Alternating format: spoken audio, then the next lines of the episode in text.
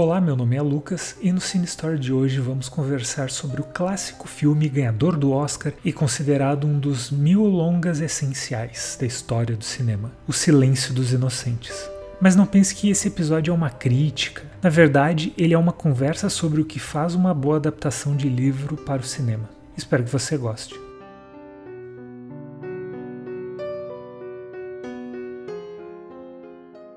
Tudo começou com uma resolução de ano novo. Decidi que em 2019 eu leria mais livros de ficção. Leio um ou dois livros técnicos por mês, mas fazia tempo que eu não mergulhava em uma boa história. Então, por qual livro começar, pensava eu.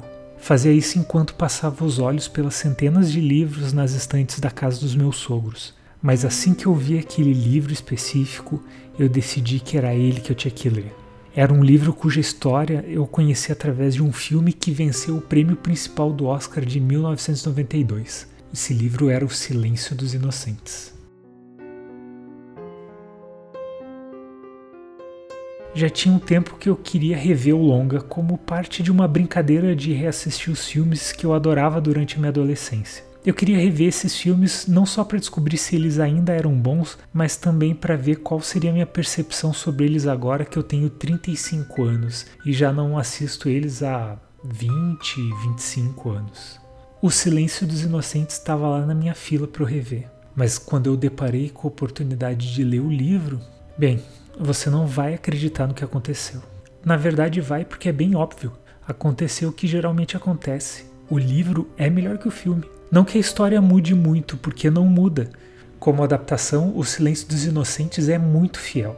O roteiro consegue condensar quase tudo o que se passa no livro em um filme de duas horas. Dá a impressão que o roteirista Ted Stanley buscou inserir a maior quantidade possível de elementos da obra original.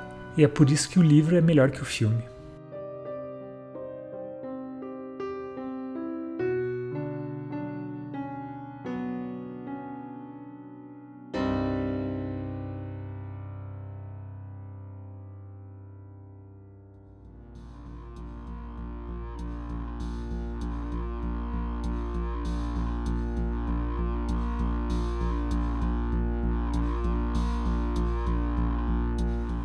É bem comum ver quando as pessoas debatem a adaptação de um livro para as telonas que faltou algo. Os fãs dos livros são os primeiros a reclamar disso.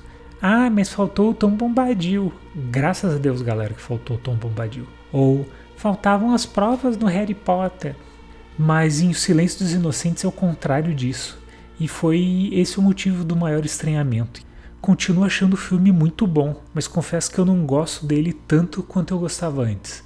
Eu até poderia pensar que isso aconteceu por conta dos 20 anos de diferença desde a última vez que eu vi, mas eu sei que não é isso. A culpa é da fidelidade da adaptação. Como o livro é muito bem escrito e traz personagens muito ricos para a história, o filme acabou ficando mais pobre em comparação à obra original, o que é normal. O problema é que esse fato, essa falta de profundidade ficou acentuada porque o longa tentou ser o mais fiel possível e tentou colocar todos os fatos, na verdade quase todos que estão no livro. Isso acabou dando uma sensação esquisita. Assistir o filme foi como ver um VT com os melhores momentos do livro. Sabe, ele apresenta todos os fatos importantes, mas não tem tanto sucesso em mostrar o contexto e a ligação entre as partes.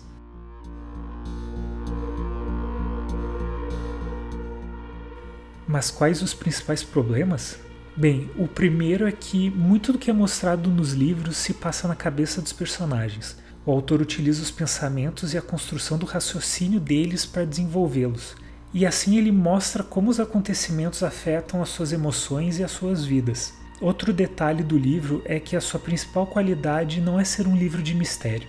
A ideia é mostrar como navegar por toda a investigação afeta os personagens psicologicamente e como eles acabam tendo que tomar escolhas que vão prejudicar um aspecto da sua vida para poder ter sucesso em outro. O senso de urgência do livro também, por incrível que pareça, é maior do que no filme, muito maior. O longa, como ele parece um resumão, mas talvez só note isso quem lê o livro, ele acaba diluindo a urgência. Isso acontece porque ele tem muita coisa para mostrar e ele acaba não desenvolvendo bem o fato de que toda vez que eles têm que focar em uma pista, eles estão deixando de focar em outra e eles não sabem qual das duas é a melhor. E por falar em pista, isso é outra coisa. Tem as pistas que não levam a nada, como aquela que faz a equipe tática ir até a casa do James Gambi, perto de Chicago.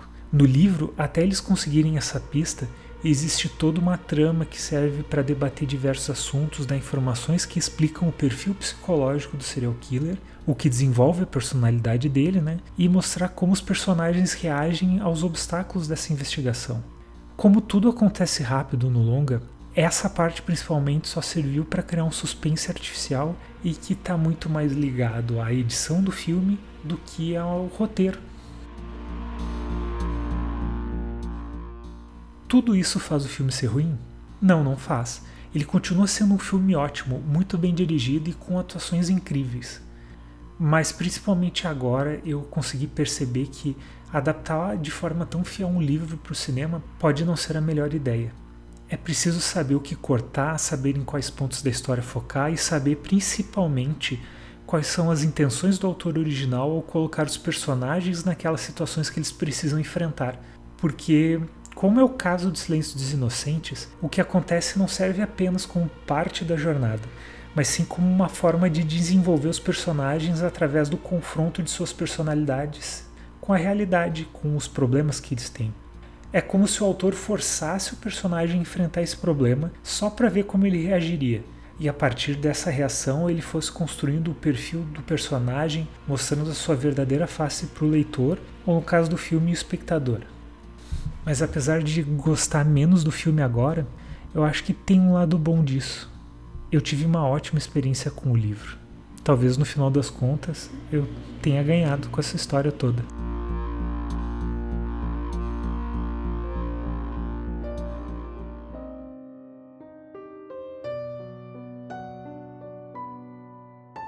Muito obrigado por ouvir mais esse episódio de Cine Story. Espero que você tenha gostado.